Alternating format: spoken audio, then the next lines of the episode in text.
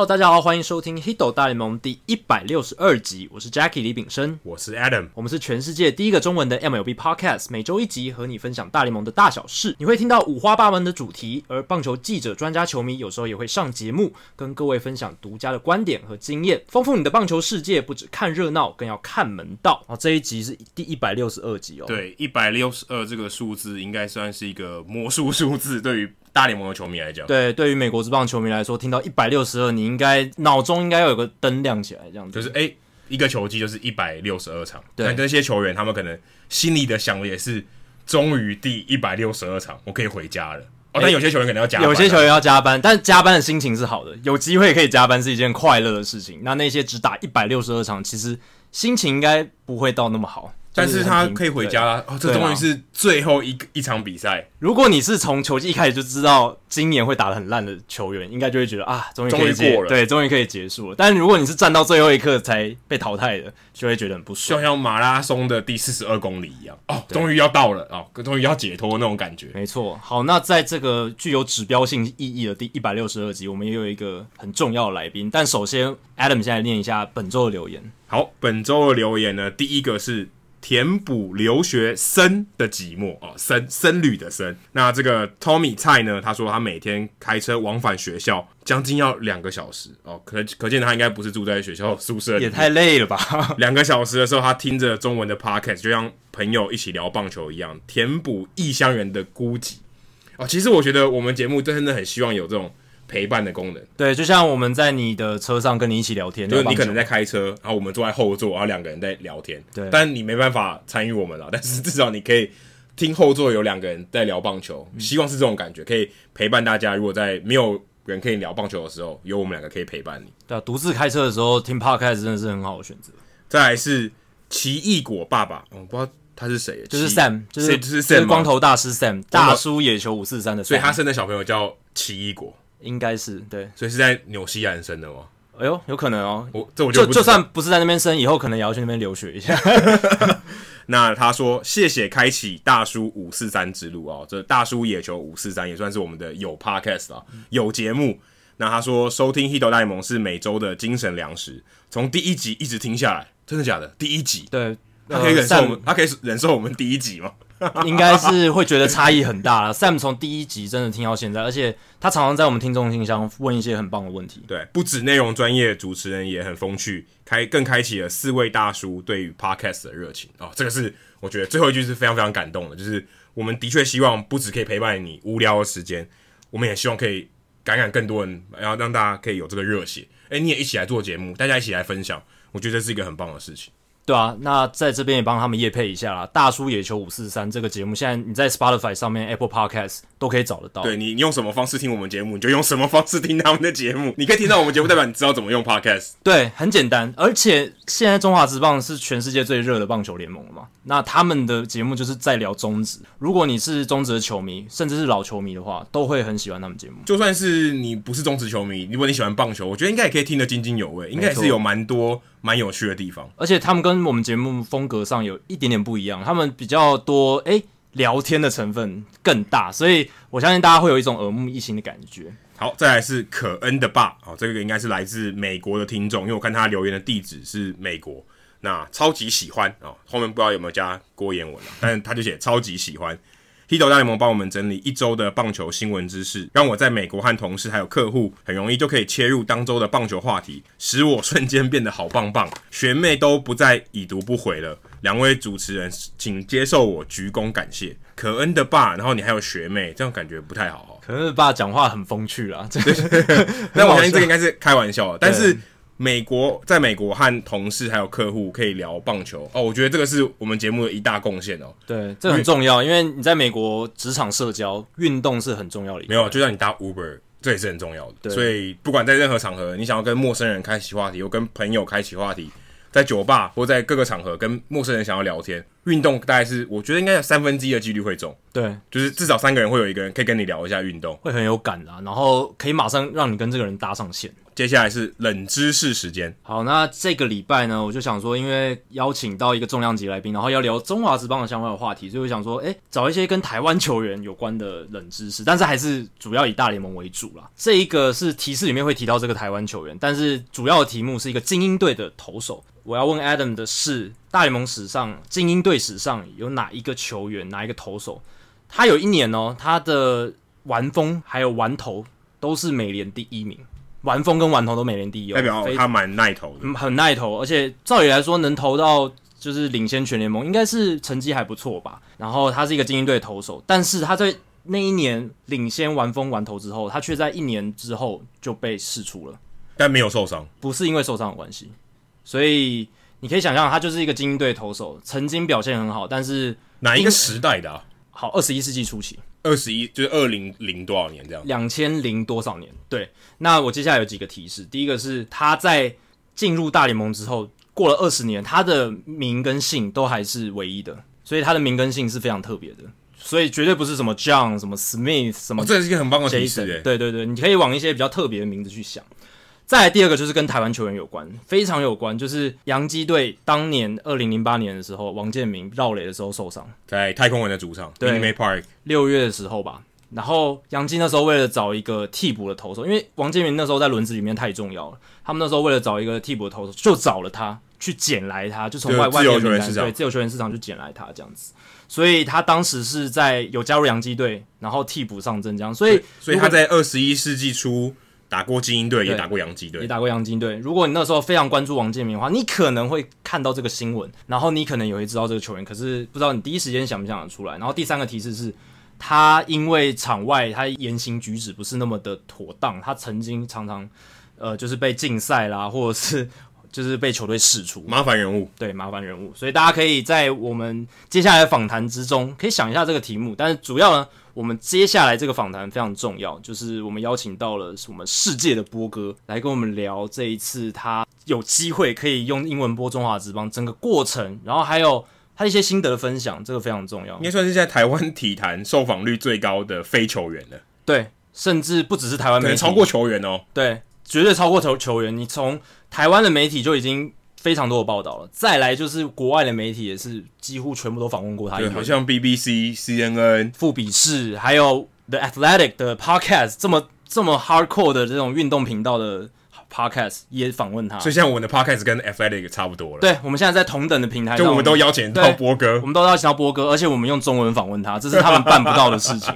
所以接下来大家一定要好好听这一段访问，非常的独家。应算独家吗？也算是独家，算独家。对，算独家。因为波哥应该没有上过中文的 podcast。对，在这个事件之后，而且里面聊到的东西，其实有一些是波哥没有在平面媒体上或数位媒体上讲的东西，在英文的也没有。对，在英文的也没有，所以大家可以好好享受这一次我们跟波哥的对谈。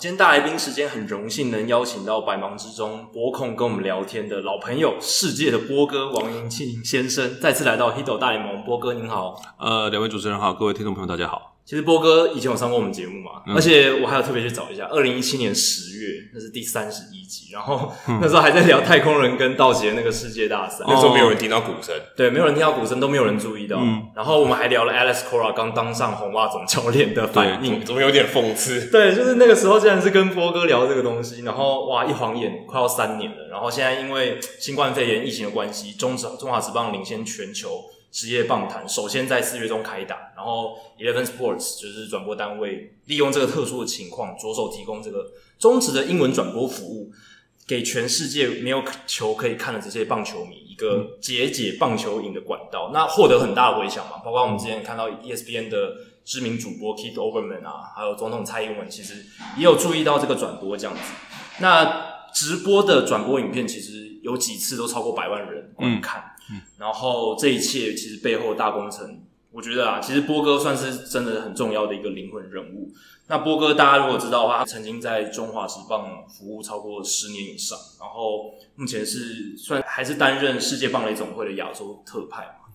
所以我们很好奇的是说，哎，这一切是怎么开始？就是波哥为什么会有这样机会，或者是怎么样流程，让你可以接到这个英文转播的这个工作？呃，其实这个说起来啊、讲在前面，所有的 credit 其实就要给 Eleven Sports Network 的康小林总监，对，因为呃，他等于是我们都说他等于是把中华职棒推向世界的那只手，因为这件事情，当然虽然我们知道说中华职棒会是最早开打、唯一开打的联盟。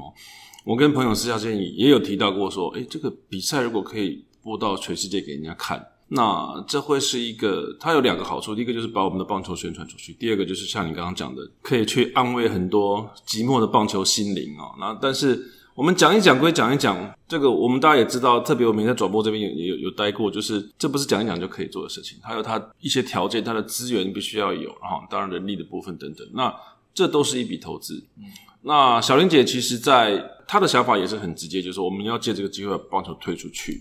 那她跟她的同事在内部开会之后就说：“诶，那 Boston 或许可以来做这件事情。”那本来他们还有同事说：“哦，Boston 可以一个人播。”就说：“你不要闹，那这个这个中文可以一个人播啊，这个英文绝对不可能一个人播。”但是。在这样的情况之下，也就是说，小林姐在没有资源的情况之下，她觉得说这件事情是对的事情，是具有使命感的事情，所以她就自己就先投入了。嗯，所以我们知道说前面五场比赛我们获得很大的回响，但是那每一场比赛只要一播出去，那个就是钱在往外面一直烧，一直烧，一直烧。对，即便到 Jackie 你前面几场播的这个比赛当中，我们他的资源都还是从自己的口袋里面出，但我们非常希望将来会有更多的赞助商能够进来支持这件事情。所以我觉得这个事情。整个的冲劲也好，或者是使命感的一个驱使，我觉得小玲姐必须在这件事情当中被记上非常重要的功劳。你在准备的这个期间大概有多长？说刚刚有跟朋友讨论到，到真的哎，这个跟朋友讨论到的时候根本就没有在准备，因为我们只在聊一件觉得很棒的事情，也从来没有想过说自己会去播。那真的接到小玲姐的电话吗？大概已经是距离开赛不到一个礼拜。哇，这么厚，这么赶？对，然后但是，而且那个时候还是就是说，呃，小燕姐，我打电话来，我们聊了一下，就是说，我们交换很多不同的想法，对，想说怎么样把中华职棒或台湾的职棒推出去。他有问我说，那如果我一个人不能播，那有没有办法找到搭档？那我就后来就去问问了搭档，还有啊，问到有几个这个备选的人选都有。那但是问到之后，只是说好，那如果有比赛的话，你们愿意来播吗？他们说愿意。哦，但是我还不能跟他们说我们是不是真的要做这件事情，因为小兰姐还在她那一端在努力哈，production 的事情啊，resources 的事情，所以那个其实都不是那么容易说在一两天之内可以处理好。等到她打电话跟我们说好，我们可以做了，大概就是四月八号还是九号吧，就开幕的前两天。哇，这个也太赶了吧？嗯，对啊，因为就是那当然就是说我们知道说可能会做之后，我们就开始有一点稍微看一点东西这样子，但。但是大概就是开幕前两天吧，就确定我们要做，然后我就跟温说：“哎，我们大概两三天后就要上。”他就说：“哦，好，知道了。”但是四月十一号没有比，就是我们到了那边啊、呃，没有比赛。第二天呃要出门了，没有比赛。嗯、然后礼拜一休一天，礼拜二结果兄弟那场比赛变成全世界第一场直棒比赛，我们的还是没有播。那到了礼拜三，我们才真的播了。所以其实从被通知到真的播。大概就五五六天吧，这几天的心情其实一直就是悬在那边，因为基本上来讲，如果四月十一号可以播的话，那播完之后我们就会觉得比较笃定一点，因为其实一播出就是一翻两瞪眼啊，你你能讲，你不能讲，好，那你讲的好或讲不好，这就是这样，但是一直要等到礼拜三，我们才有机会去。就是了解到说这个真的会是一个什么样子的状况，因为你还没有开播前，你都不晓得。稿子写的再多，背的再多，那都是稿子。对，你要讲出来 on air 之后，你才会知道说，其实你很清楚知道自己讲的好或不好。那当然，我们也期待会看到一些 feedback，但不到那天来到，我们不会知道呃大家怎么样看我们的转播。对，那刚刚呃波哥有提到 Wayne McNeil 先生，就是他也是这一次转播当中一个大功臣。嗯，对，没错。跟波哥这样子搭配下来，获得非常好的反应。那波哥你在跟 Wayne 讨论这个转播这个之前的时候，你们是怎么样去讨论说，哎、嗯，我们要怎么样呈现这个比赛？那要怎么样把这个台湾棒球推广给全世界？呃，其实基本上，我想他在台湾也住了十七年，所以他其实，然后他也是台湾女婿这样，所以，嗯、呃，我想我们的。想法都很一致，就是说棒球比赛这是一个元素，那这是欧美观众或者说美洲观众很熟悉的元素，所以一场棒球比赛，不管你不管你把它搬到哪里，那还是一场棒球比赛。但但是这个转播会带给那些看不到比赛的，就是看不到他们 local 比赛观众有什么样不同的想法，就是那怎么样把台湾的特色加进去？那当然，中华职棒的历史啊，还有它的严格，还有它的一些制度等等的，这个会是一个一个点，就是说我们让人家知道说。你现在看 CBBL，那 CBBL 跟 MLB 不一样在哪里？或者是又有一样的地方在哪里？嗯，对，那就让他们知道，当然联盟的部分。然后我们也提到，就是说，哎，那这个等于就是说，把台湾推出去的一个平台。那我们用什么样的内容，让外部的人知道，说，哎，那台湾棒球也好，或台湾本身也好，有什么？呃，吸引你的地方，所以我们就慢慢的想一些东西。因为其实你一下子想太多，也不可能在一场比赛里面全部丢进去。而且，呃，你全部丢进去之后，你接下来要讲什么，对不对？所以我们就看状况来慢慢的丢。所以其实有时候像问就会提到，哎，这个选手是来自台东哦，台东哪里很漂亮，干嘛的？然后那一天我们就提到说，哎，我们其实可以来收集一下我们这些选手的出生地，看什么时候可以在 on air 上面把它挤满，就是说每个城市都有，对。那那天江国豪上来嘛，嗯、那他是他应该是彰化出生，然后在云林念念书，就在麦寮，所以我们就一次 cover 了两个县。哦，所以高中也算。对啊，反正就就他走过这个足迹嘛。对，那你真的要讲出生地啊？对，那那就只有那就只有彰化而已。然后，但是讲到云林的话，那刚好哎，我去年体育署的那个访视，云林是一个重点的县市，所以我跑了十几个学校。那等到他下一次再上来的时候，我们其实可以多聊一些云林的棒球的一个发展。那当然，在那一次的比赛当中，我们有聊到台湾的小朋友就开始打棒球的事情。哦，那怎么样去兼顾到课业、省事等等的？那这个又是跟美国这边不太一样的方式。因为我想听众们朋友应也应该知道，就是说你在美国的学生棒球当中，你功课如果没有达到一个标准，你是连练球都不能练。嗯。哦，但是在台湾其实并不是这个样子，所以这是一个不同的地方。然后，那顺便就跟大家讲说，哎，那我们。有想办法再改进啊，怎么样等等的，所以这都是一些你也要看说比赛的状况了，好，然后能够去带出什么样的特色，让大家知道说台湾的状况是如何。我蛮好奇的是，因为可能每一场比赛都有很多新加入的球迷，对对对，哪一些是你每一场比赛一定都要提的？就诶，如果你今天想要了解台湾的棒球，嗯。有些东西我基本上我们都会，我们会把一些很基本的东西在比赛当中，就是尽早在前一两局讲，就是说，呃，我们的赛制，哦，那我们我们有多少年的历史，我们有多少个球队等等的。对，那这些很很基本的东西讲一讲，然后当然了，有时候我们也会在第六局的时候说到说，哎，如果你们现在才开始听的话，因为你考虑到人家的时差嘛，对不对？嗯、那 大家起床的时间不一样，打开电视的时间不一样，所以当然在转播的部分，其实很多时候你你就是还会是在后半段，然后去稍微简单 recap 一下前面的事情。那至于欢迎新观众的话，那其实我们希望我们每场大概都是就是我刚刚提到一些基本的资料先给出去，嗯、对。然后就跟大家讲说，就大家持续上 Twitter 啊，然后有问题也可以问我们这样子。对，我印象很深刻的是，除了这些不断重复性，然后有一场是波哥跟 Wayne 有讲到新农牛以前命名洋将。哦，对对对对对对对。哦，那个让 Oberman 先生就觉得，哎，很有趣，这个东西他从来没有听过。对对对对对，很特别吧？我还在那场比赛开赛之前，我因为因为有的选手的名字就是杀虫剂嘛，哈。是。啊，有的发音 农药啦，讲好听一点，农药都有都有，所以。那个我还拿了这几个字问问，然后问就看，哦，这个字怎么念？你平常都没有在用嘛，对，嗯、因为你平常也不可能去接触这些东西，对。对那反正我觉得那集很有意思啊，就是说，因为我记得大部分的名字都是杨总裁已经在天上的杨总裁去命名的。那我觉得他当时的命名，他有他的想法。虽然说我们可能会说这样对选手可能不是那么的尊重，但是他站在他经营的角度，觉得说我把我的产品跟选手连接在一起。他的想要去吸引的受众反而是那些他的顾客，那些顾客，嗯，对，那所以其实这反而在这么多年之后，那也形成了一个有趣的话题。对，其实我还没有把所有的名字讲完，那实在太多了，太多。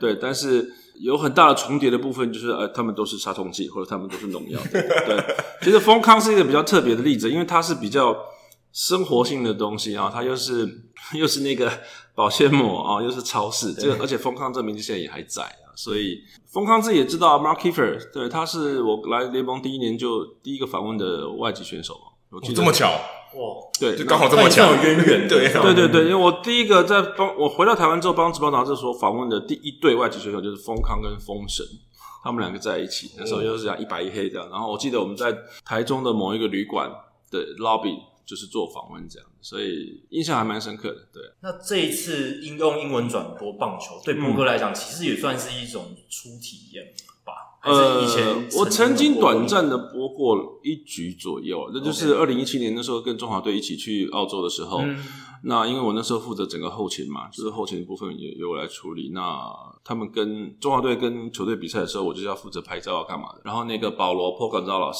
在澳洲的那个，他就问我说：“诶，那你要不要上来跟我们聊几句这样子？”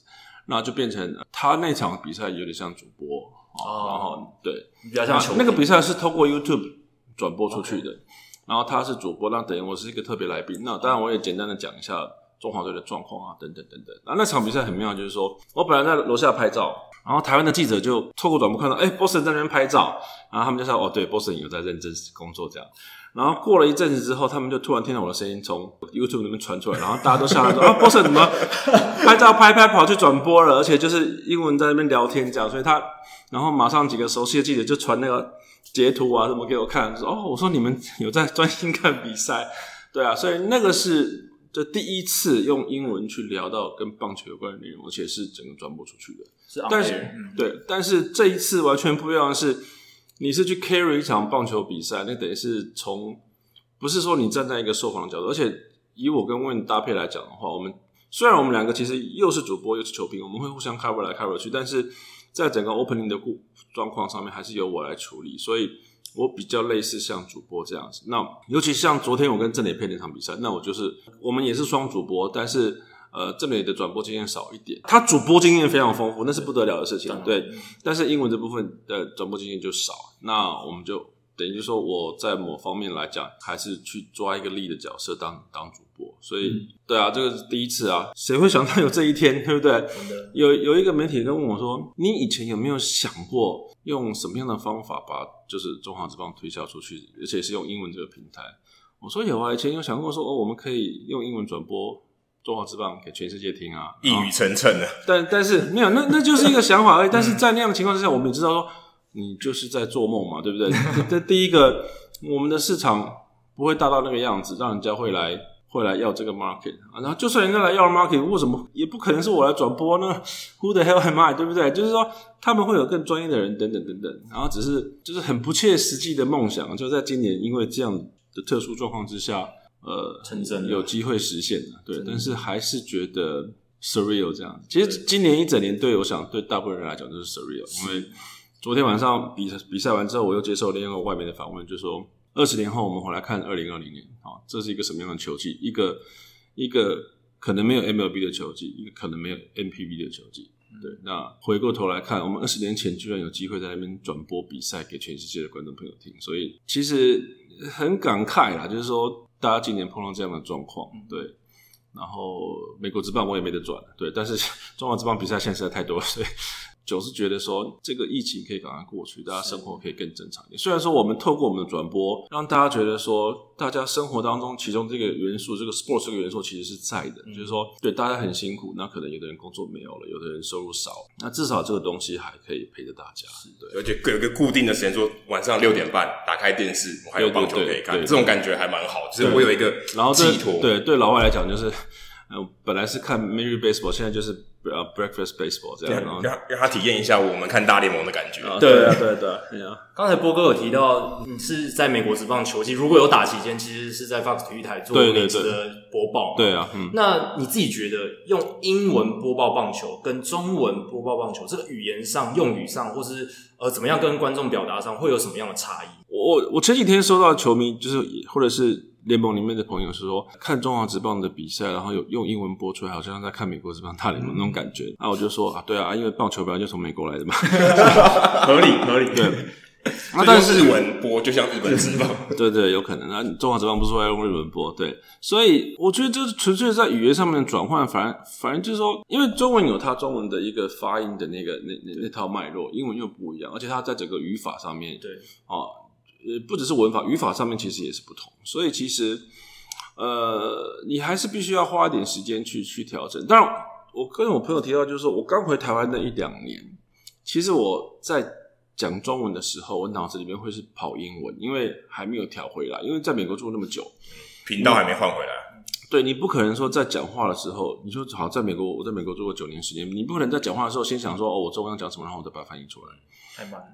太慢之外，它的语法的顺序会整个不对，对，听起来就很怪。其实基本上你用英文思考逻辑跟中文就不太一样，所以你的反应，如果你今天把逻辑两个两套都跑过一遍，你的反应会超慢。对对对，没有错。所以其实，在转播的部分的时候，你就要想办法再把那个东西调回来。前一两场比赛，我当然还是觉得有点困难，因为其实我回来已经，我已经回来已经快二十年，所以。虽然说日常生活当中也都会继续用到英文，有跟跟讲英文的朋友讲话，但是你不会把自己定在一个整个三四个小时内全部都是用英文去思考的那个模式。对，对像 Adam 你在美国跑新闻的时候，你就是必须要这样，你整天都是用英文的模式在思考。你去吃饭，你去点东西，你在跟人家聊天，你在访问的，所以你是访问台湾选手，对，你要是访问到美国选手，或甚至你在提问的时候，你的思考模式是用英文去去想。所以你就用英文很顺的讲出来。如果你用中文去想，你再用英文想办法讲出来，等于说你在翻译每一句你要讲的话。当然，这有一个变成说我得到一个 tip，就是说我可以跟所有那些想要用英文转播的这些未来的主播球评来讲，就是说你们要记得不要一天到晚想着把你刚刚想到那句中文翻成英文来讲给观众听。除了你的文法会卡住以外，你的语法会乱掉之外。然后你就会太慢，对，这个其实是很明显，就是说，呃，当然我们我们在过去几场比赛里面有有听到一些就是各种不同啊、呃、几位不同的主播球评在在聊的时候，这个对于台湾籍的这个球评或主播来讲是一个很明显的问题，说这个必须要去克服，对，就频道上还是需要调频一下，对，但我想，当然你基本上语言能力一定要一个水准了，那这个就是等等于是说给你更多的机会去磨练磨练，然后让你可以。就是至少在比赛的时候，你要能够 switch 过来，嗯、对，才不会才不会听起来觉得怪啦。这个其实这还是需要一个时间去去练习，也需要机会去磨这样子。那对你来说，用英文投完九局，跟用中文投完大联盟的九局，你说播完吗？对，播完就就投完了，哦、就故意的就完投这样，哦、对对对就那种体力的状态，或是你那种脑细胞洗了死了多少个那种感觉，播完一场球赛的感觉是。是可不可以跟我们比喻一下，或是形容一下是怎么样的感觉？好像可能英文感觉好像播了两天，然后可能播大联盟哦，就是一天的那种正常的比赛。播大联盟就是播完一场啦，对啦，就是从第一局到第九局了，好像用中文这样讲，因为那毕竟就是就是母语嘛，就是说，而且在舒适，你你等于是在你你的脑子里面把你刚刚听到的东西翻译出来，然后在那样的转播情况之下，你也没有被要求到要做就是 immediate 的那种反应，因为就像我刚我跟 Jacky 讲，就是说。你即便是在播中华职棒用英文播，其实很多时候你不需要急着把你看到的东西讲出来，因为观众都看得到。嗯，对，你反而可以去注意一些其他一些雷暴上的状况等等东西，就是画面上没有带到。因为我们转播的时候应该可以看到现场，它会有不同的一个画面，所以中用中文转播美国职棒就是一场比赛就是一场比赛，然后用英文转播中华职棒 有点绕口。的状况感觉上当然比较累了哈，但是我认为他的奋抗程度会比较高了。好、嗯，就是我那天跟我那天呃，肾上腺素分泌的比较多。对，那天悍将跟跟那个兄弟兄弟的第二场比赛我休息嘛，啊、嗯，那因为第一天是我跟文彦博，第二天就让郑磊过来试的，让他跟文彦搭配。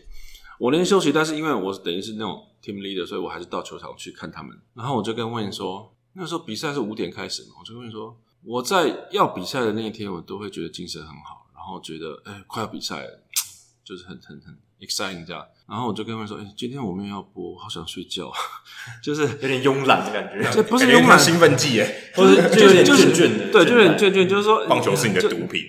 对，就变成说好，你有你你每天每天这样播的这种情况之下。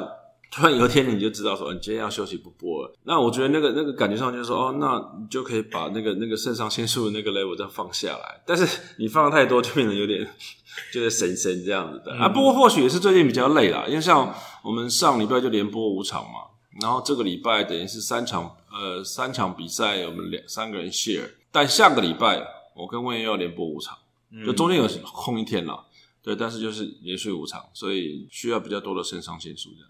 又是一个体力上的挑战。对对对，其实对啊。那刚才波哥其实已经有提到说，诶，其实这一切起心动念都是为了将中华职棒推广国际。嗯，对。那波哥，你以现在的状况来看，除了这个英语转播这样的一个工作之外，嗯，中职在国际化这上面还可以做哪一些方面的努力，把这个中职推得更广？就除了转播以外，对哪些层面很多网站啊，还是可以做的，还是可以做得更好，尤其可以帮助媒体。有太多太多的事情可以做，而且应该要做的事情。那其实我们就刚你刚刚提到那个网站，就是中华职棒之前的网站有很基本的英文介绍，那个都是我在的时候我自己。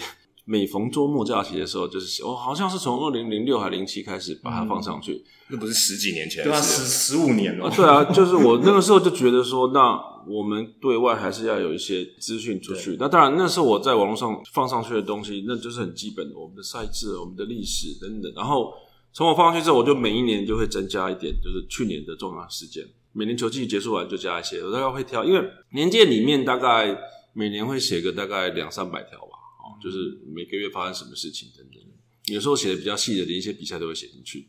那我就大概每年挑个二三十条出来，就把它翻成英文放上去。一年一年写。我那天回去看我的旧的笔电，诶，有啊，就是一零年的 update 是什么，一一年 update 什么，就是每年都有。然后当然等到我走了之后，我就没有人做。那我觉得这个东西其实在一个最基本的要求上，就是应该有一些东西。好，那当然现在还是观众人数啊那些等等，那那个都是我当时就是把那个样子先先留下来。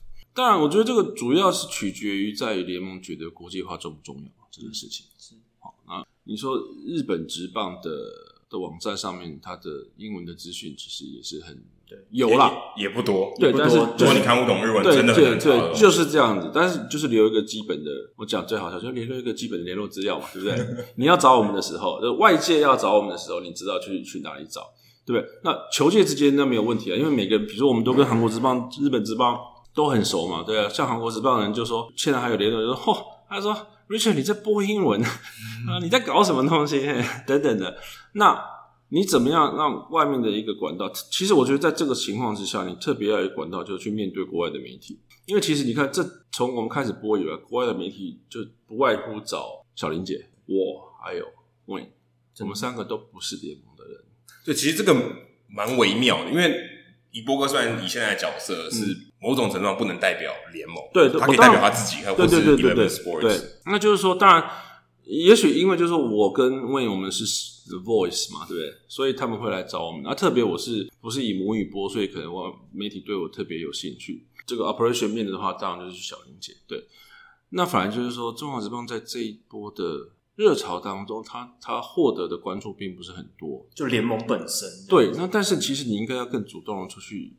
去告诉这些媒体说，我是联盟哦，我这边是有东西可以让你们去发掘、去写的。要主，我觉得就是要主动出击了。当初我希望能够把英文网站做出来，也是我想要给你们看到说，这个你至少对中，因为其实你放久了之后，你那 Google 起来，你中华职棒、你 CBBL 会会连到这边来，然后人家会看到哦，这个哦，一九八九年先成立的推动委员会啊，九零年开始打什么什么什么这些东西，那。你总要让人家知道一个 background。像以前我记得我还跑去呃 CBBL 的，就在 Wikipedia Wikipedia 上面有一些讯息不是那么正确，我就去看，然后就跟他说，哎，这应该怎么样才是正确等等。那我是谁等等。所以我觉得呃要主动出击。那当然有很多方法，但转播的事情其实电视台已经在帮你做。我但是我还是要强调说，你的前提就是说你觉得这是重要的哈。如果觉你如果觉得这个不重要，那我们就不用讨论这个题。那好，在重要的情况之下。你你你的网站有什么样的一个方式去让大家知道更多有关中华职棒的事情？或者是你可以用一个，你也可以跟比如说 CBBL 呃 Stats 合作。以前还有一个 CBBL English，现在好像没有在 run 对，现在没有 run。我觉得那个很可惜。对，那或许啦，我举个例子，那你既然没有在 run，中华职棒可以把那个网站拿过来。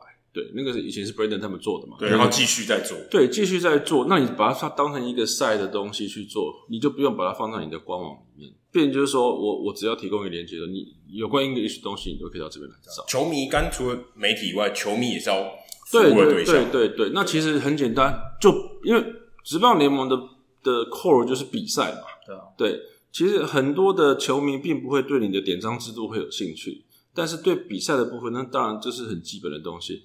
那你的那个 starting picture 的 announcement 对不对？然后你你可以做 pre-game 的一些 preview，就短短的也不用很多，没有人叫你一天到晚在那边写长篇大论的文章，然后一个很快的 recap。我昨天那个我跟一个媒体聊天的时候，我就说，零三年跟零二年的时候，嗯，好久以前，我帮 Taipei Times 写了一整年的，就两季的 recap。嗯，那个 recap 比较有趣，就是说，因为那个 Taipei Times 截稿的很早，所以大概九点就要就要就要把稿子丢出去。晚上 晚上九点。对对对，啊，你知道中止可能只达到五对对对对对，所以对对中华职棒常常就打的比较久，这样对，那就变成今天的 recap 会在后天出现的那个状况。对，那当然你说跟棒球卡一样，二零一八年的棒球卡，二零二零年才出。嗯，对啊，所以哦，对，那个其实也是另外可以可以讨论的东西。那就是说。那个 recap 在当时是 t a p e Times 愿意做的，但当然不是怕，不是他们自己记者做，他们也没什么人嘛。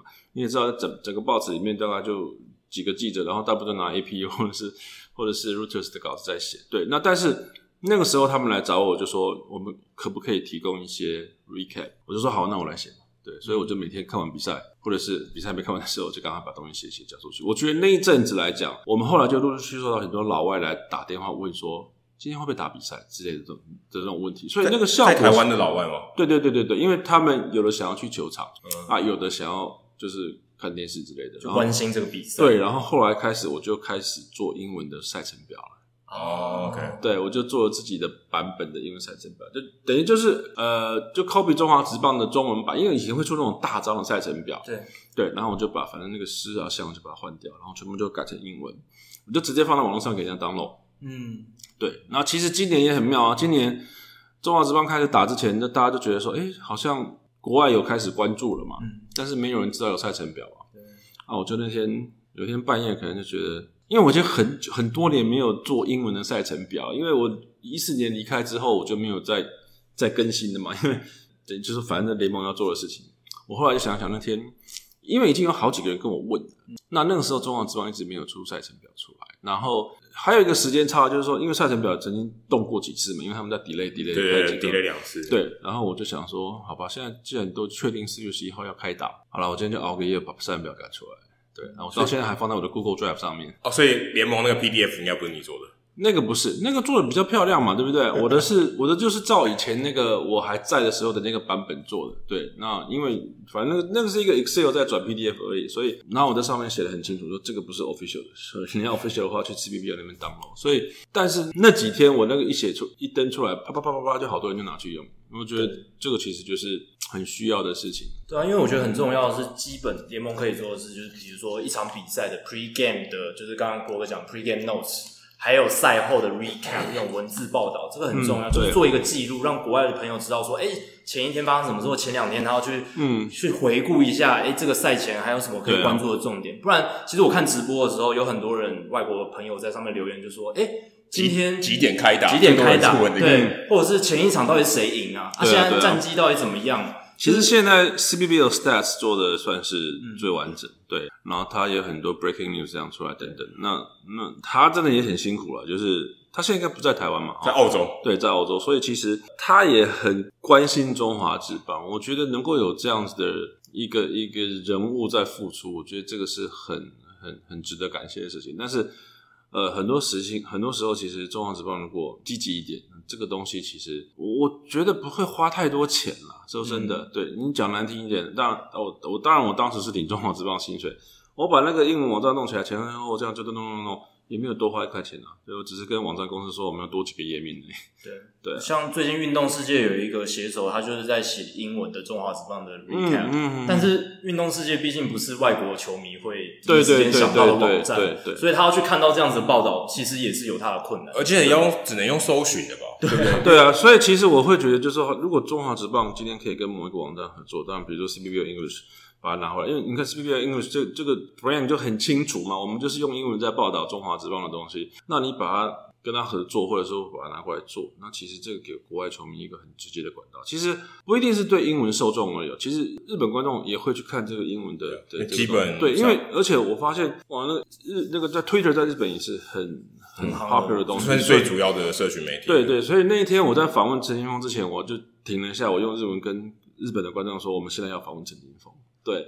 所以有球迷听到这件事情，他们吓一跳，就说：“哎、欸，这个这有人注意到我们。这个”然后曾经然后这个人还对，然后这个人还在唠日日文这样。所以其实我觉得受众都在那边，你要想办法去让他们，不管说开发也好，或是你让他们觉得说你有在这注意他们，然后提供服务，我觉得这个对你都是有好处的。所以我觉得还是要积极一点往外走，要不然说真的。你觉得这个比赛再再精彩、再好看，这个就是中华职棒的财产啊！这个就是中华职棒的核心的价值在这边。你还可以做很多事。当然从，从国际交流的角度来看，那其实很多以前的，比如说，当然亚洲职棒大赛是一个例子啊。然后他们这几年也有很多跟日本的交流等等。那其实。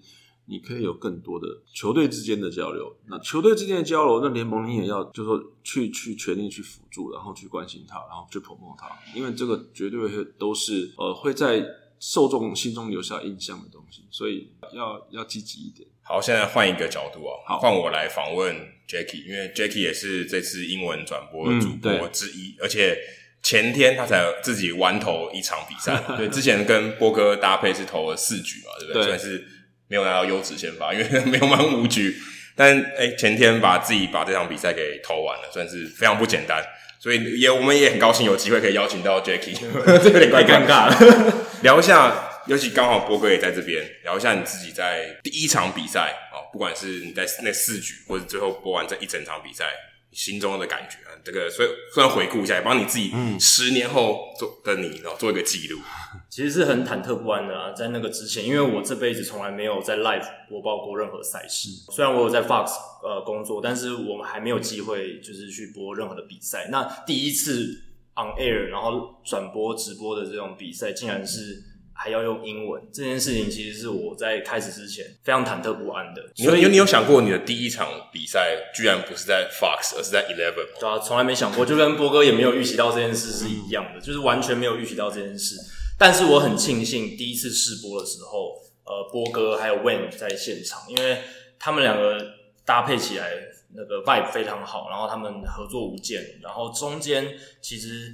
波哥在赛前也给我一些建议，然后告诉我一些呃小 paper，，然后顺便就是让我比较不那么紧张，然后也告诉我说，诶，其实转播员在播报之前，其实可以下去听一下媒体的联访，嗯、可以得到一些当天的最及时的资讯，然后外界都还不知道，因为记者也还没发稿嘛，对，所以这个其实蛮重要的，那你就可以掌握到一些及时的情况。那上去之后，一开始当然就是继续听，其实我在。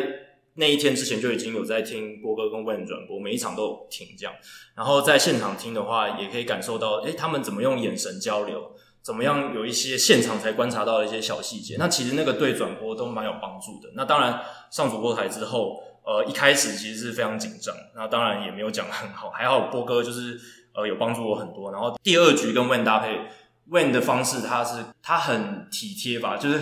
他会丢一些球给你，对，他就一直很 Jacky，你觉得呢？对对对对对对，然后就是互相 cover 这样子，所以第一次试播就觉得其实虽然很紧张很紧张，但是过程还有结果就是还算 OK 这样子。那至于呃这个就是过去这个周末在台南播统一跟二天那一场也是非常忐忑，因为又跟新的人搭配，就是之前比较不认识的新的搭档这样子。但是重点还是做做准备嘛。就是你在赛前就是要尽量把所有情况都想清楚，准备好，然后上场之后就是有很多突发状况或者是没预计到的情况，但是就是记得之前准备的东西，然后安稳，就是尽量稳下来把它表达出来。我觉得很重要的就是去观摩，呃，几位很厉害的前辈，嗯、除了波哥跟 Wayne 之外。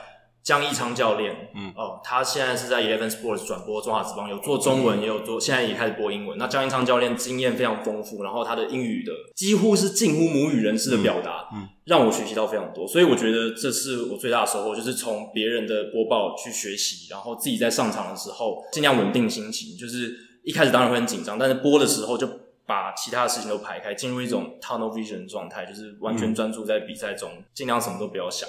对，把这件事情做好。跟我们聊一下板凳清空的感觉。哦，那一次真的，你第一场就遇到板凳清空哎，甚至是就是第二局我跟配，就是我上了第二局跟配的时候就发生这件事。那我当下其实真的是脑袋一片空白，真的。你你跟那个冲出来的人一样一片空白，真的真的，我完全不知道发生什么事。然后还好 Wayne 马上立即的做评述。那还好是因为 Eleven Sports 它其实有提供，就是在我们的耳朵里面其实可以听到中文 booth 中文转播的声音。哦，只有我那只耳机有。对，只有呃对主播的那个耳机可以听得到。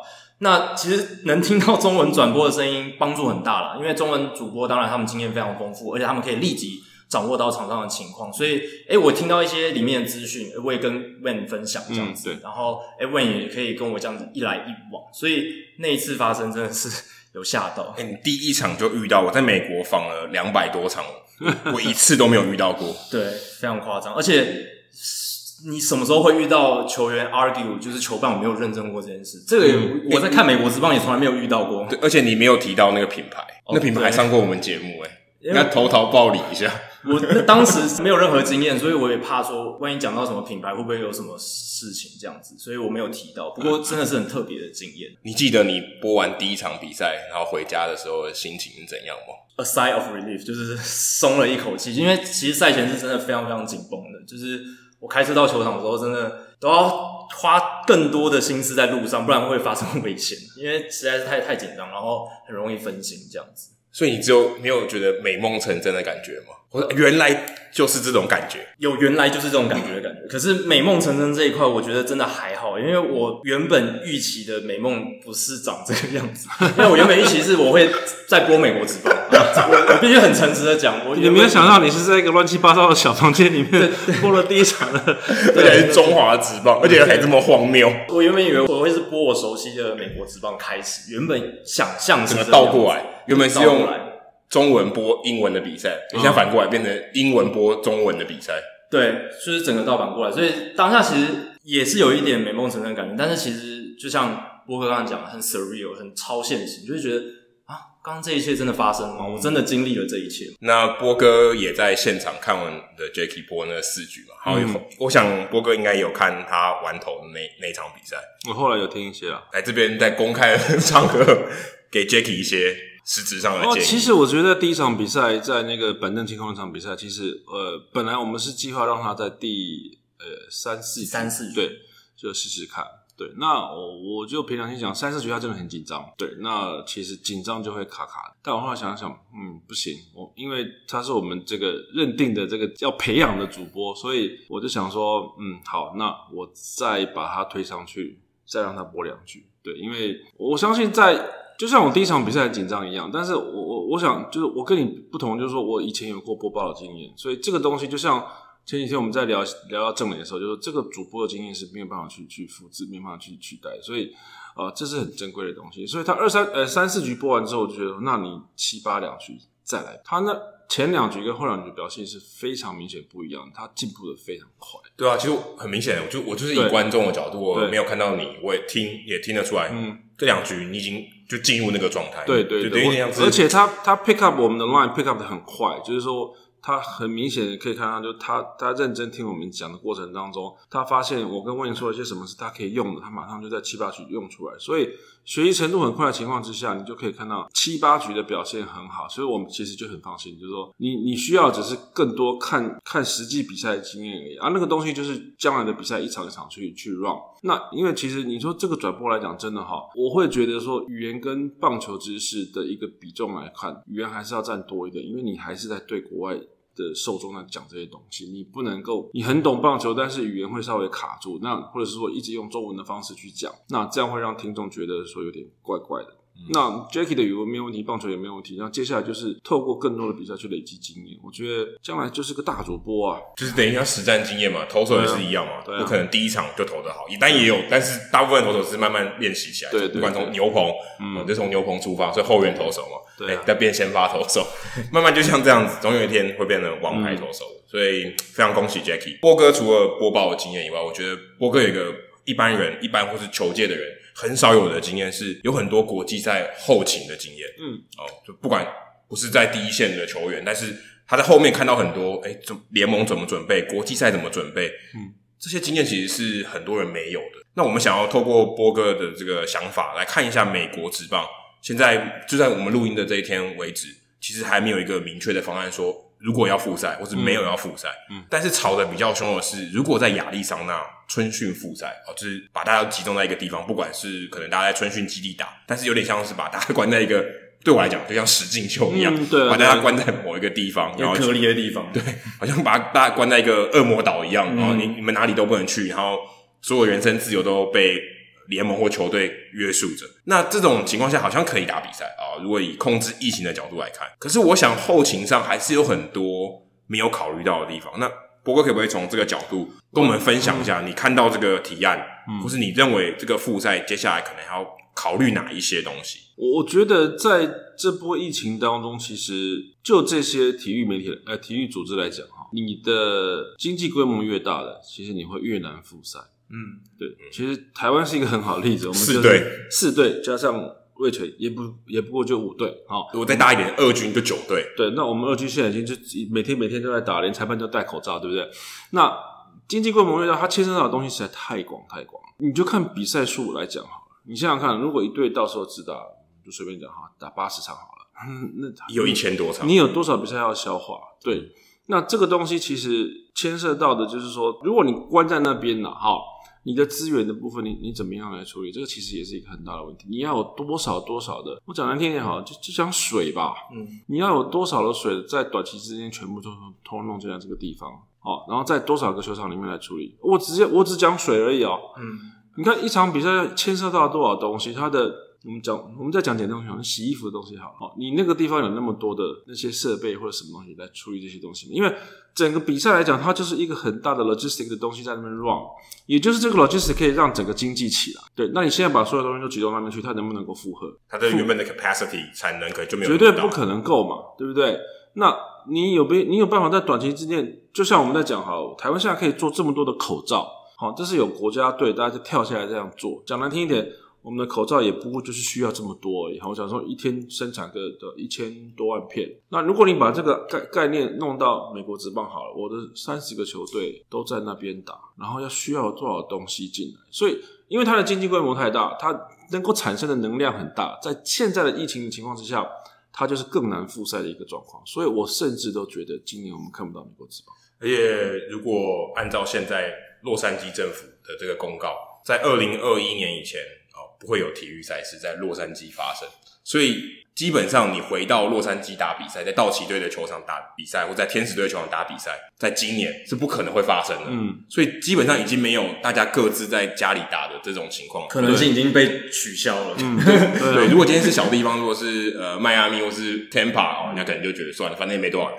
洛杉矶两个球队基本上人数球迷很多，对啊，你已经没有这个提案了，看起来亚历山那的这个疯狂的点子。好像还比较可行一点点，嗯，对。但，但按照波哥刚刚这样的讲法，其实真的要付诸实行，太真的太难了。对，因为你看，你需要这些物资，这些物资需要被生产，它不可能全部在亚利桑那生产。好，它在其他州生产，那那你进得来吗？对不对啊？这些人的的工作的状况来讲，所以我我都觉得，其实今年对，当然这个对美国职棒来讲是一个很大的一个经济损失。那呃，选手的薪资变少了，这是第一件事情。然后电视台应该有的 revenue 其实也不见了，电视台。当然，他们到时候可以跟球球团去 argue 说，那我那个 rights fee 就必须要减少。一定要的，一定要。但是这个一关接着一关，所有人的整个在收入的部分，他的营收部分全部都减少啊，这个是一个很大很大的一个伤害。那但是因为我们刚刚讲到。它的经济规模越大，它就越难复赛，所以它受到的伤害就越大。其实你看，现在日本的状况也是很类似，他们一直也不敢确定说什么时候可以做任何热身赛的一个状况，他们只能每每隔一个礼拜，然后再来宣布说原来在哪边要举行的比赛，现在现在移到哪边去。但是这些事情都没有办法去付诸实行，因为它牵涉到的层面太广。你看，这他们呃，日本十二队，美国三十队。那韩国它当然有一个好处，就是说，其实我们跟韩国有一个相似点，就是我们国家面积都小。对，当然我们比韩国小更多了。但是你看韩国，它十个队伍嘛，有五个队伍在在首尔附近，对周边，所以坐车可以到的。对，所以那个东西其实，然后他然后他们也关门打，他们只是想说，关门一阵子之后，我们放个百分之二十的人进来，再放百分之四十人进来。因为对了，比赛当然还是希望有观众进来看，但是嗯，对疫情他们的掌控都还是首要首要之务。那韩国可以开打，他们除了球队数量比较少之外，这些移动的东西哈，logistics 的东西是可以比较被掌握住，就像台湾一样。我们在这边，你看今年是第一年，每个球队都在自己的主场里面乖乖的打比赛哦。然后当然那个统一会去花莲，然后打个几场，就就这样子而已。所以这些东西，你你可以控制的变数越多，就等于说变数越少啦。那对于整个比赛在整个执行的过程当中，其实是越有越安全的。所以中华职棒反而就有点对，反而在这个时候有点天时地利的感觉。对对对，那其实当然，你如果讲到另外一个例子，中国职棒也不过六队嘛，但他们他们土地面积太大，嗯，对，它的移动啊，而且他们 基本上是疫情就算是最严重的地方，所以呃，我们算是球迷很幸运的。那其实中华职棒也很幸运，就是说我们在一个很很小的面积的国家里面。然后球队也不多，然后疫情控制的也好，疫情控制的好，所以我们现在可以把棒球播到全世界给大家看。对啊，而且我们还只是讨论到运输、物流、经济层面。如果美国职棒要把所有球员关在亚利桑那，他们不能跟自己的家人见面。对对对。如果有球员有小孩刚出生，都不能看自己的妻子跟小孩。啊。这个其实很多球员都反映说，假如真的有这个提案，我投他们也不想打，我拒绝去打。对啊，就就跟我驻美也住六个月，差不多的意思。差不多就是这个意思啊。所以就等于跟自己家人隔离，那是一个很痛苦的事情。对。所以如果把情感层面考虑进去，这个更是难上加难。对，没错。好，那最后我们。因为我们知道波哥他其实在美国的时候，其实是波士顿红袜的球迷。嗯，那红袜最近有个大事情，就是二零一八年的这个投案号案。哎、嗯欸，某种程度上来讲，现在不能做大事哎、欸。对啊，这个这叫做大事化小。对，小事化几乎无。对 对，那因为那个投案号的事情调查很久嘛，本来说三月要公布，然后一直拖拖拖拖到哦，好四月终于底公布了。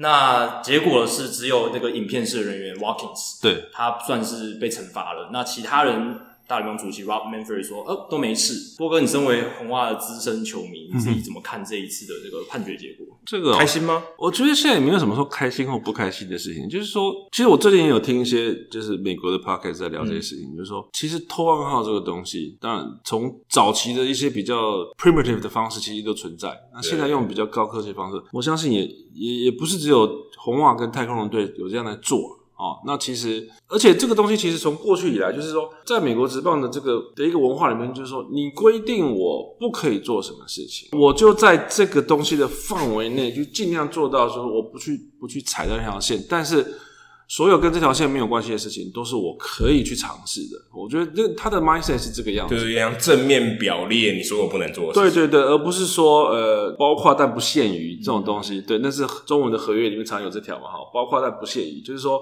我还可以去透过这条合约去规定很多事情，我没有写到了，但是你也不能做。但是以美国之棒以他们这个文化的这个方式来看，就是说你不能做这些，但是你没有讲到的，我可以做，就没有代表说我不能做。嗯，对。那当然就是说，我相信他是等于是也是算是出来扛了哦。对对，像波哥终于讲出这句话。对，所以所以基本上，但他我记得他有受访嘛，他好像也是否认嘛，对不对？所以这个东西其实就是说，嗯，至少是让各个球队知道说，大联盟现在要定这件事情。嗯，好，然后未来在球团跟大联盟之间，在整个就是 baseball operations 这部分的一个规定，我觉得应该就是会走得更明显一点。有点像是科技走在制度太前面，对对对，法规制度没有跟上来，他们。没有想到这一个配套措施，嗯，其实不然你如果这个 video replay room 的时候，你就应该派一个人在那边盯嘛。对啊，二零一四年就应该做这件事，而不是等到二零一八年，对，有人有人找到这个漏洞了再把它补起来。对啊，对啊，对啊，因为我记得最开始其实是二零一八年有人在用 Apple Watch 对。的时候，就大联盟这个讨论，对啊，对啊，不然其实早在二零一四年开始启用这个影片辅助判决的时候，大联盟就应该要立好所有的这些配套措施。一八年那个时候红袜队用 Apple Watch 的时候，它只是一个等于是一种训诫的那种方式。对对对。所以其实我觉得在这部分来讲，可能美国职棒在那个时候有点轻忽了这个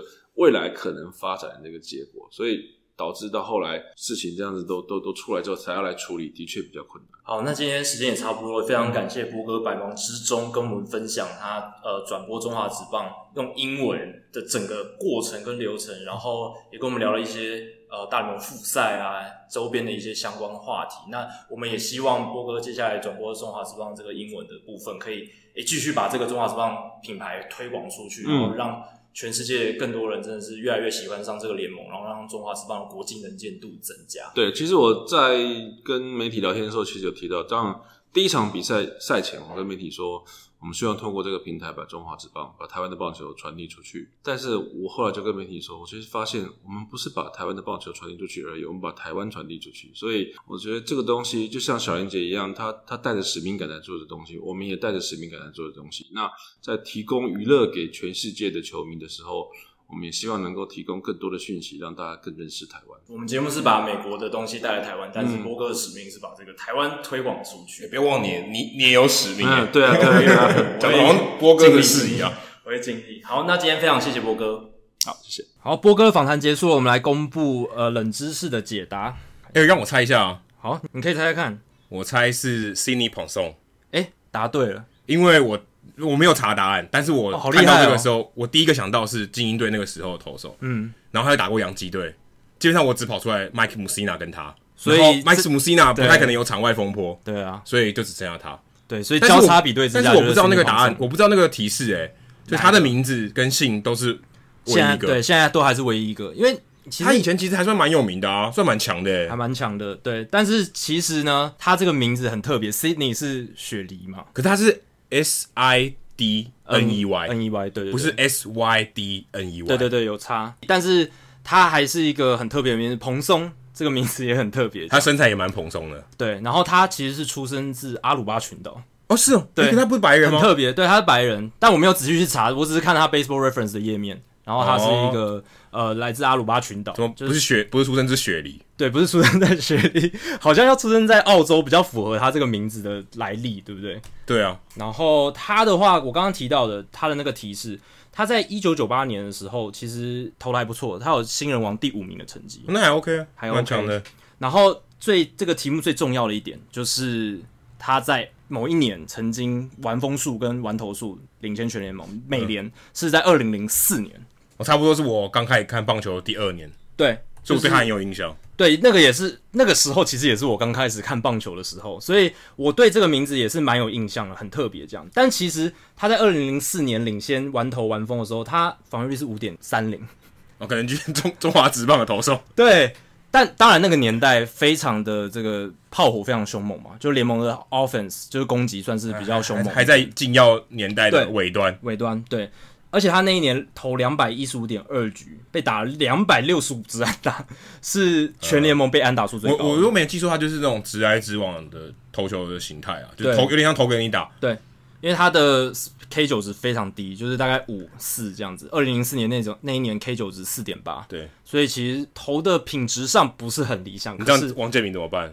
王建民 K 九值跟他差不多吧？对，可是他的压制力绝对没有王建民那么强。王建民的声卡球绝对比较好很多档次。蓬松他后来二零零五年之后就投的非常不好，防御率六点二一，然后就被释出了，就被释出了这样。然后到二零零八年他，他他其实到二零零六年有到洋基投过，然后二零零八年又回到洋基。其实他唯一的一个大特色就是。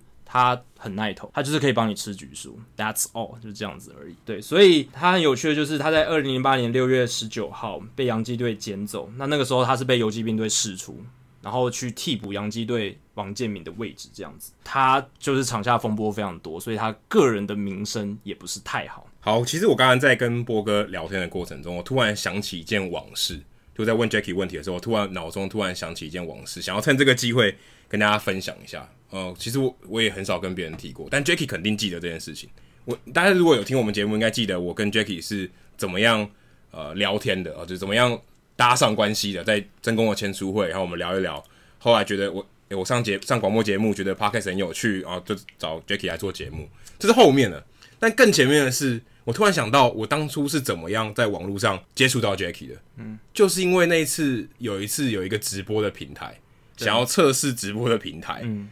然后他问我说：“哎、欸，你有没有属意的人选，想要呃来试试看，就是做棒球的直播？但是那个时候是比较测试性，那不是真的直播。那个时候直播还没有像现在这么好，而且他那个测试也是，就是其实是看录影带啊，嗯、就是看看已经有发生的画面。那个时候我开始联络联络到 Jacky 的，所以那个时候我就大概知道说，哎、欸，其实 Jacky 是对于播报球赛是很有兴趣的，所以。”后来我听透过朋友找到他，然后请他去测试这个这个平台。所以现在想起来，好像又回到那个原点哈，就是好像应该已经是八七八年前有了。二零一三年的时候，二零一三年七年前，对。然后那时候 Jacky 想要播球赛，然后如今七年后他如愿。我记得那那是一个蛮特别的经验，虽然那个直播平台后来没有什么下文，可是后有后来有后来蛮大的，对，后来蛮大，但他现在收掉了。但我那时候比较没有注意到他们这样，但是那时候去试播很有趣，因为那时候就是看一些历史的影片，然后讲的津津有味这样子，就还。蛮特别的一个经验，这样对啊。其实那个时候大家都不知道直播后来会变得这么这么火烫，但其实球赛的直播还是没有在这个上面普及，还是没有在一般的平台上面普及嘛。嗯、对对，就是还是因为转播权的关系，大部分你看到的可能是主播在前面跟你聊天的这种，或是游戏电竞游戏的。嗯，如果真的球赛的，好像就还就没有就没有起来嘛。就像 Twitch 上面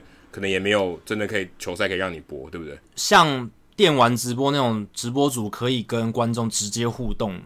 这种这个体育赛事体育赛事比较少，你很少看到棒球转播是直播组，然后跟你一边闲聊棒球，一边在播对，球可能就像你在看球的时候，你跟真公在聊天，对然后真公还说，哎、某某某，哦，Jacky 刚刚问了一个问题，这样，还有 Jacky 刚刚打赏了，这样，没但没有这种，现在还没有这种情况了。但其实现在是某种程度上你可以做得到的是，就是如果你在播球赛的时候，你看网络上一些即时的留言，也是可以做得到，也是可以做得到。因为其实我知道 Wayne 就是波哥的搭档，他其实在播报的时候会看一下推特上面的反应，马上给回应。之前播报的经验，我跟我的搭档，他也是会一直看 Twitter。对，所以其实这一种互动方式是观众非常喜欢的，他们都会会发现说，如果主播或球评回答在推特上的问题的话，那个热度会马上炒起来。对，虽然我们节目没办法直播啦，不过你还是可以听，利用我们的听众信箱跟我们互动，一样也是有一样的效果，只是玩了可能一个一个月而已。听众信箱也是一个跟我们互动的方式，而且是比较深度一点啦，比较你可以问比较多东西啊，对，你可以问比较多，然后我们也可以花比较多时间准备这个问题。对，比较可能我们内容可以回复的更详细、更清楚。因为如果你在直播上，我可能大概就回答你一个问题，可是他可能呃脉络啊，或是资料的这个详细度就是差一点了。就只能一两句话最多，因为那么多人在问的话，顶多一两句话就没办法。而且他如果有球赛要播，他怎么可能一直回复你？对对对，他也只能挑非常精选的几个问题这样子。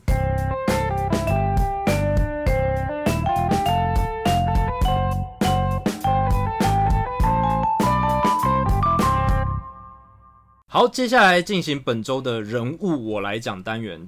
那 Adam 这个礼拜要介绍什么人物呢？想到刚才讲到波哥嘛，红袜队嘛，再想到主播，那我脑中里面只有一个名字，就是我的英文老师 Don Orsillo。其实 Adam 之前已经在节目上常常提到 Orsillo 对因为他真的是我英文老师，嗯、我几乎大部分看棒球的英文、电视转播的英文都是跟他学的。嗯，所以我之前在马林鱼球场的时候，我有第一次我遇到他，但我错过，我们吃饭的时候没有跟他攀谈。过了一年，二零一九年，然后教师队又来呃马林鱼队球场做客，我想说这次我一定要堵到他。就下班以后就等在柜台那边等，我就知道他要下班了。嗯，等到他下班，我就我还记得不知道为什么就等特别久，好像他知道我在等他一样，就等等大概二十分钟，然后跟他聊天，说：“哎、你是我的英文老师，因为我看你的转播才带我来到这个地方啊，等于是我开始练习英文，开开开始开始有这些呃记者工作的机会，来到来到美国，所以。”真的是说非常感谢他，然后他回过我一句非常幽默，说希望我没有教给你什么不好的东西，对啊，然后我就觉得蛮有趣的，而且他其实他的这个个性也都是这样，他的转播的风格也都是这样。那我大概简单的介绍一下他，他其实也是在麻州出生的，所以但是他从小到到大就是一个天生的红袜迷哦，他也没有。讲讲讲难听一点，他也没有什么选择啦。他基因里面留着红袜的血。他他如果在那时候是洋基迷，他可能在麻州蛮难混。对，但他高中以后就到了加州去念书，然后再回到波士顿念东北大学。那如果你有机会去波士顿的话，东北大学是一个你可以去的学校哦，因为东北大学曾经是 Huntington Avenue 这个以前红袜队主场的这个球场的所在地遗址啊。嗯，所以你在校园里面，你还可以找到。本垒板，嗯，哦，那是第一次世界大赛使用的本垒板，很古早，一九零三年。赛扬赛扬这个投手不是赛扬奖哦，赛扬这个投手曾经把球投过，经过这个本垒板。对，这个奖项是以赛扬这个人为名，因为他是大联盟史上的胜投王，五百一十一胜。对，但他也是败投王，对，不要忘记他也是败投王。他曾经在这个地方出赛过，所以如果你有机会去东北大学啊、哦，可以去这个地方。好，再回来，他那当 Orsillo 是怎么样接触到这个职业呢？其实也跟大家其实大概也没有太多的意外。他大学的时候也是念新闻相关的，所以他也实习。他以前的偶像是 Ken Coleman 啊，是红袜队的转播的广播的这个主播。他很有趣哦，他刚当时在东北大学实习的时候，跟他搭档的就是他，就是 Coleman。哇，这很像可能 Jackie 有一天可以跟真宫搭档的那种感觉。希望可以，如果有一天的话，但，但这个感觉很像。但是希望不要有这一天，你知道为什么吗？因为他搭档的那一年就是 Coleman 的最后一年。哦，那不要，那不要。那希望成功可以播，对，可以播播很久很久，播到两百岁这样子。对对对。那他当时实习就是跟他的偶像一起实习，哦，这这感觉非常非常好。那他一九九一年他毕业以后呢，他从大都会的小联盟 EA 的电台开始做起，做了两年多，后来他又到了 Pawtucket，就是红袜队的三 A 当做电台主播。那很顺理成章，他在二零零一年的时候开始。接手红袜队的电视转播，从小联盟一路熬上去，跟球员一样，跟裁判也一样，所以也是有小联盟的这个制度，要慢慢爬，而且那位置你不见得还能等得到。对啊，有些卡很久卡的，然后你就永远没有机会，最后搞不好就被迫去其他队，或是播其他运动了。这样被迫到 Eleven Sports。好，当我没 当我没讲这句话，那他一直从二零零一年播到二零一五年。但最有趣的是，我在做这个功课的时候，我才发现他播的第一场比赛就跟 Jackie 播的一样，永生难忘。他播到野茂英雄投出五安打比赛，很多球迷可能忘记了野茂英雄曾经在红袜队，而且还投过五安打比赛。Ocilo 第一场比赛就播到五安打比赛，太厉害！而且对精英队，精英队那时候打线我觉得还不错的。而且谈到精英队，他也有播到 Carl Rapkin Junior、Carl Rapkin Junior 最后一场比赛，哦，太厉害了，也算是蛮有历史意义的。所以 Osilo 他其实也见证过蛮多历史。当然不要说红袜队三次世界大赛冠军，他当然都有亲身的参与。那他也有播冰球，偶尔也会客串一下冰球。那如果你有在听红袜队的转播，你知道他的搭档是 Jerry Remy，是以前红袜队的二垒手。那他们真的就很风趣的两个两个人。嗯，我印象最深刻的是，我有时候还会去看那个转重播。有一次他们在转播的时候，Remy 送他一个台灯，因为那个转播室有点暗，然后看那个资料的时候有点不太清楚，头要很低才看得到，就是有点暗啊。就是比赛之后是晚上嘛，很暗，就光没有透进来，很暗。他送他一个台灯，刚好你可以看得更清楚。他们居然就是在转播的时候开始装那个台灯，然后那个摄影机的镜头还拍他在装那个台灯，哦，终于亮了，这样。其实他们很很风趣，就是在转播的时候还感觉好像在日常生活那种感觉。其实对于这种美国 local 的 broadcast team，就是这种地方的转播单位，这些主播跟球评其实跟地方的连接是非常紧密，就有点像邻家的跟你一起聊棒球的人。对啊，那。很可惜，他在二零一五年最后一年，他离开了红袜队的转播单位，变成 O'Brien 来接他的位置。他到了教士队，等于从东岸到了西岸，然后跟 Mark Grant 搭档。其实当初 Osilo 离开，有很多红袜球迷是非常不舍。然后最后一场比赛，我记得还全场鼓励，全场起立鼓掌啊，欢送他，这样就是场面非常感人。很多一个播报员可以做到这样的程度，真的是不简单。当初他为什么没有留下来啊？我觉得应该是可能教师队那边开。更好的更好的 offer，然后红袜这边没有开好的 offer 把他留下来。可能红袜队也觉得很待了十五年啊，我们可以换一个声音这样子。那其实 Osilo 就算到了教师队，他其实也做的蛮不错。嗯、去年九月，我看呃这个 offer Announcing 就是一个专门在讲转播单位这些新闻的这个网站啊、呃，球迷票选他跟 Mark Grant 是最佳主播、最佳球评主播组合，嗯、这是一个很高的评价，等于是三十队的球评主播的组合，他们是第一名。美国球迷对于转播单位的品质，他们是很要求的，很要求，很要求，而且很苛刻的。对啊，所以能得到这一个评价是一个很了不起的事情。对，所以你可以看到他，也许不能说媳妇熬成婆啊，就他这二十年来的努力，其实已经获得这个球迷的认可，修成正果。因为像这个修成正果，而且我个人其实真的蛮喜欢他这种很风趣，他其实不会一直在很专注在比赛啊，有时候可能一好球，然后当然讲他自己的两两坏球啊，在讲他自己的。跟 Jerry Remy 聊天这样的，他自己讲的是说，他就觉得很像是，我希望是我是你的朋友，跟你一起看球赛的那种感觉，好像每场都在客厅，在沙发上这样聊天。他希望给大家这样的感觉，所以很多球迷可能看到他第一次看到他，哦，哎，觉得好像老朋友一样，然后就，欸，我已经跟你很熟了嘛，对不对？嗯，很容易敞开心胸跟他互动的时候，感觉好像就老朋友一样，所以这是他希望得到的感觉，就好像哦说他是我的老师，可是我他其实从来没看过我，对。的那种感觉，哎、欸，其实真的蛮不错的。虽然我可能不会觉得他是我的朋友啊，但是我会觉得他好像是我生命中英文老师这种感觉，远距教学的英文老师，就距离没有物理上的距离那么远，你跟他好像蛮蛮接近的，这样子，就是至少心灵上，你他跟你讲很多棒球，这样你会觉得好像很亲近。对，而且他其实，在转播中，我觉得他最有名的是他常常笑到岔气，就是他笑到完全讲不出话来。我记得有一个很有趣的片段是，他突然在摄影机乱拍嘛，找正妹这样子。然后他拍到一对情侣，然后那个男生突然不知道哪来不对劲的雄激素发作，突然摸他旁边的女伴的胸部，嗯，然后他们两个开始有大概十几秒讲不出话来，太尴尬了，就太尴尬了，画面太不堪入目。然后那时候我记得是精英队跟红袜队的比赛，然后那时候轮到 Markakis 上场打击，他就是讲 Markakis。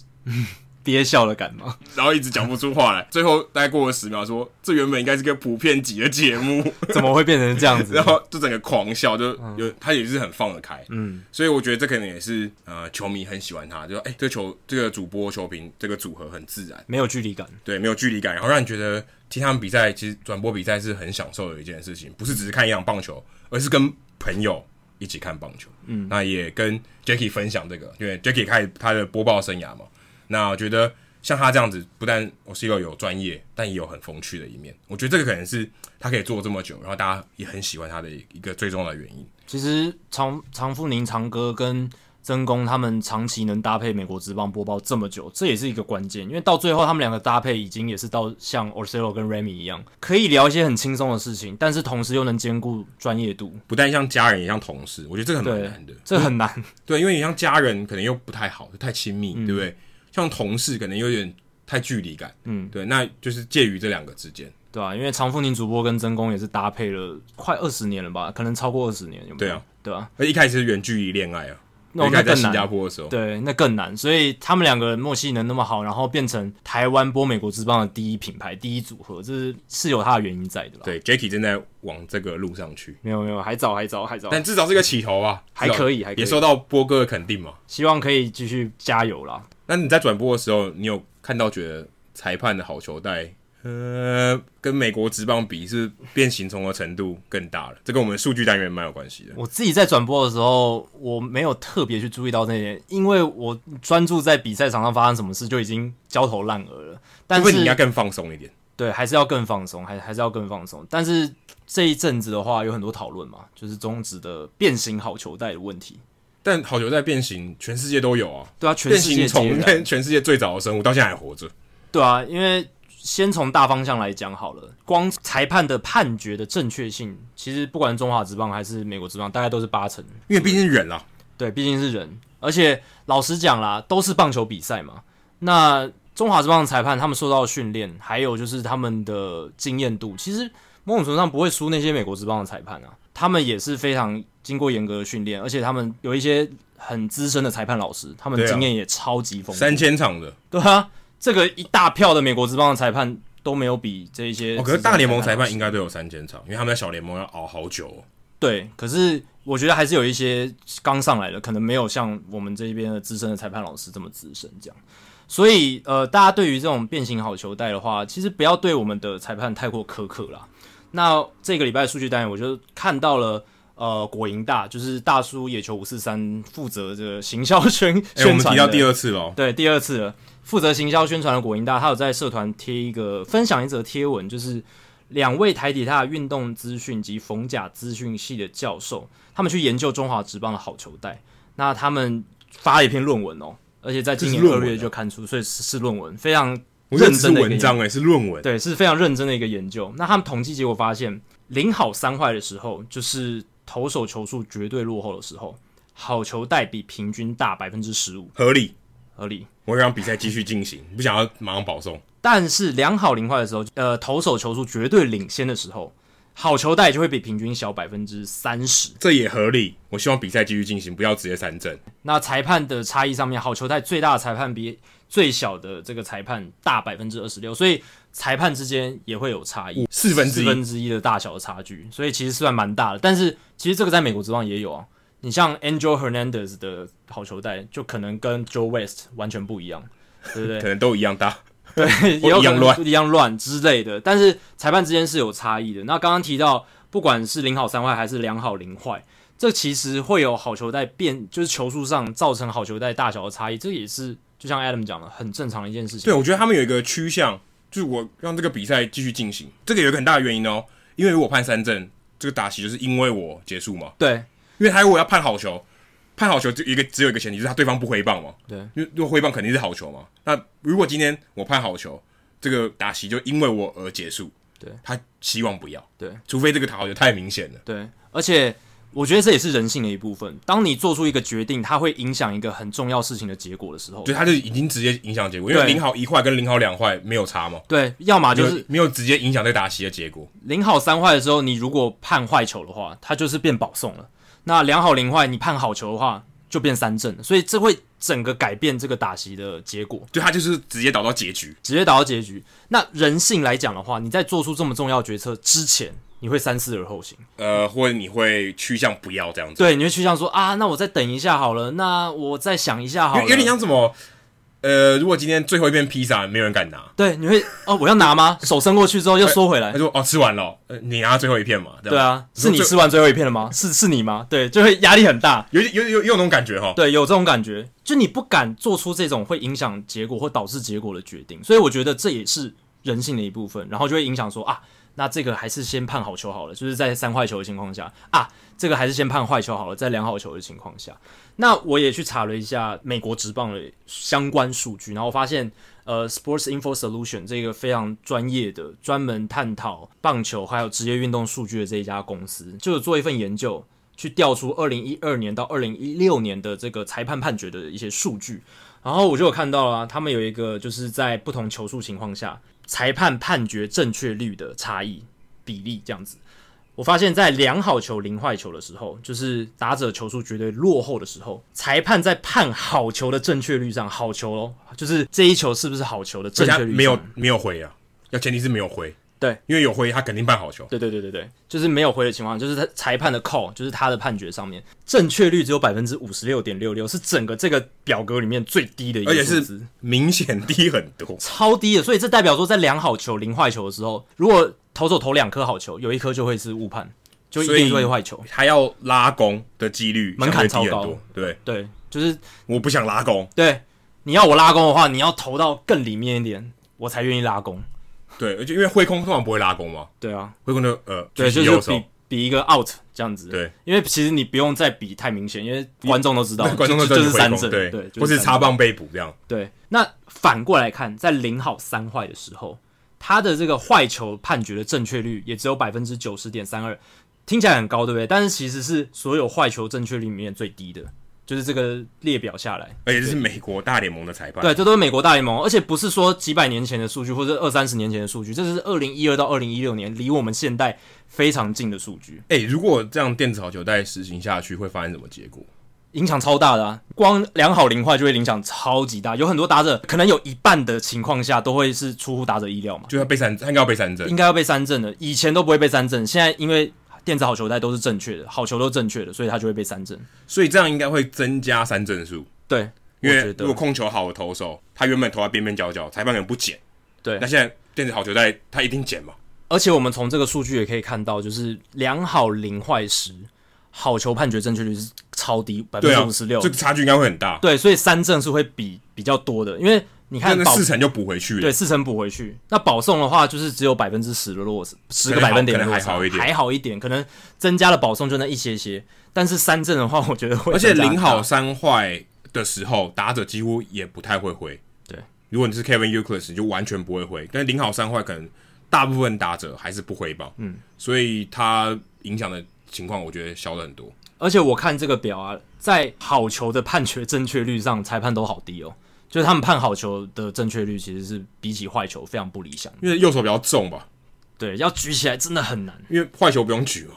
对，好球好球要举起右手，也是一个动作。这可能是个原因。哎、欸，真的，你要就像你要发出声，你说今天我保持沉默，跟我要发出声音，就是你要采取行动。对，那个那个动作还是有一定的门槛，一定的。你说，哎、欸，我很有信心，我要举起右手。要跨过那门槛是，如果呃好像蛮难，好像没有哦，那算了，对，那我就放下，干脆不举，这样子是好像比较保险，然后也比较正常的感觉。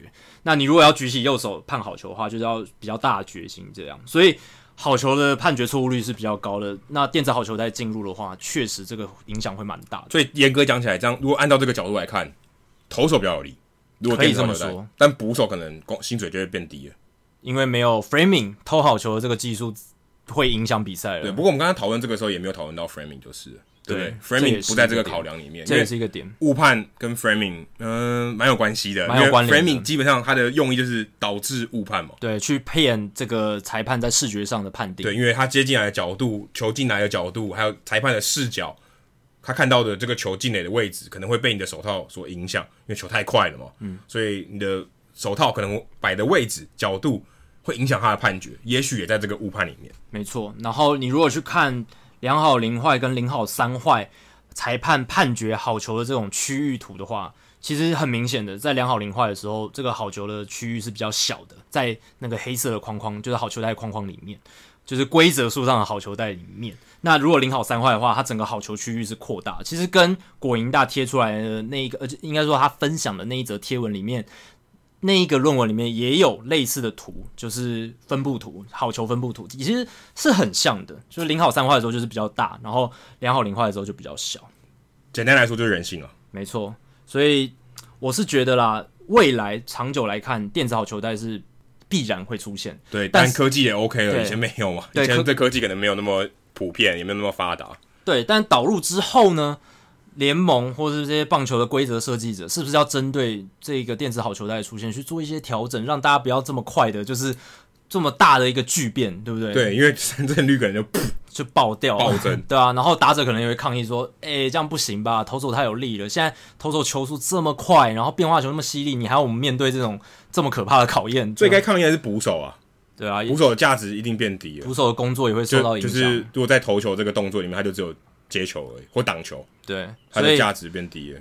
挡球的捕手会阻杀的捕手价值会又回来，这样复辟这样子。但但 framing 可能本来也不是一个普遍很普遍的。这个技术可能好 framing 的捕手不多，对，所以那一些本来只靠 framing 获得工作的人，可能就要觉得有点危机感。打击很强的捕手应该会比较吃香，因为未来 framing 如果影响比较小的话，防守的价值相对比较低。对，靠打击吃吃饭的这些捕手就会比较吃香一点。好，以上就是《Hito 大联盟》第一百六十二集的节目。如果大家喜欢我们的节目的话，欢迎加入《Hito 大联盟》在 Facebook 的社团 Hito 大联盟讨论区。加入这个社团，记得回答三个简单的问题，就可以和我、还有 Jacky 还有其他上过我们节目来宾以及听众朋友一起畅聊棒球。那如果大家对于美国职棒或是棒球有相关的问题，也欢迎上我们的官网 hitomlb.com 填写发问表单，我们会尽可能在节目一个月一次的听众信箱单元上面。统一回答、讨论、分析大家提出的想法还有问题。那如果你想要订阅我们的节目的话，也很简单，详情请上我们的官网 hitomlb.com，上面有详尽的订阅解说方式。无论你用的是电脑、手机、平板，作业系统是 iOS 还是 Android，都可以免费的订阅。另外，我们在 Spotify 上面也有上架，所以如果你是 Spotify 的使用者的话，也欢迎你在 Spotify 上面订阅我们的节目。最后，希望大家到 iTunes 的 Podcast 专区，在 Hito 大联盟页面底下给我们评分和留言，给我们回馈，让我们可以做得更好。也让那些还没有听过《Hito 大联盟》的朋友能够更快速的了解我们的节目内容还有特色。如果你的留言留得很详尽的话，也会有机会在我们的节目中被念出来哦。以上就是今天的节目，谢谢大家，拜拜，拜拜。